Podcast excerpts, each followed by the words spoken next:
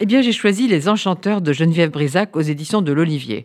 Mais voilà, c'est un livre que j'ai beaucoup aimé, qui est sorti en janvier et qui, à mes, à mes yeux, n'a pas eu la réception qu'il aurait dû avoir. Alors, peut-être parce que c'est un livre sur la désillusion, c'est un très beau roman sur les illusions perdues. Il est plein de mélancolie, de colère, mais aussi plein d'humour. Et c'est quand même un livre implacable sur certains aspects du monde du travail, notamment sur les relations entre le sexe et le pouvoir dans les entreprises. C'est l'histoire de Nook, qui a toujours été une fille rebelle. Elle a été jeune dans les années 1970, elle a cru à la révolution, elle a cru à un monde différent, plus exaltant. Bah, ça n'a pas marché. Mais elle s'est embarquée dans une belle aventure, l'édition. Elle a aimé découvrir des livres, des auteurs, faire lire, faire partager ses enthousiasmes et ses convictions. Elle a réussi. Mais un jour, on lui a trouvé des défauts. Trop intello, trop élitiste, en un mot pas assez marketing, la chose qui est devenue le maître mot partout. Je vais vous lire un passage qui évoquera des choses pour beaucoup d'entre vous.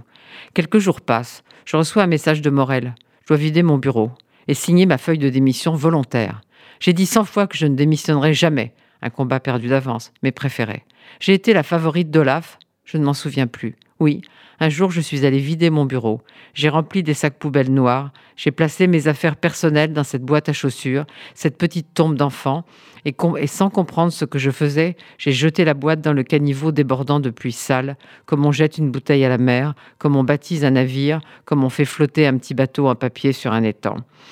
Il y a bien sûr dans ces enchanteurs quelque chose d'autobiographique.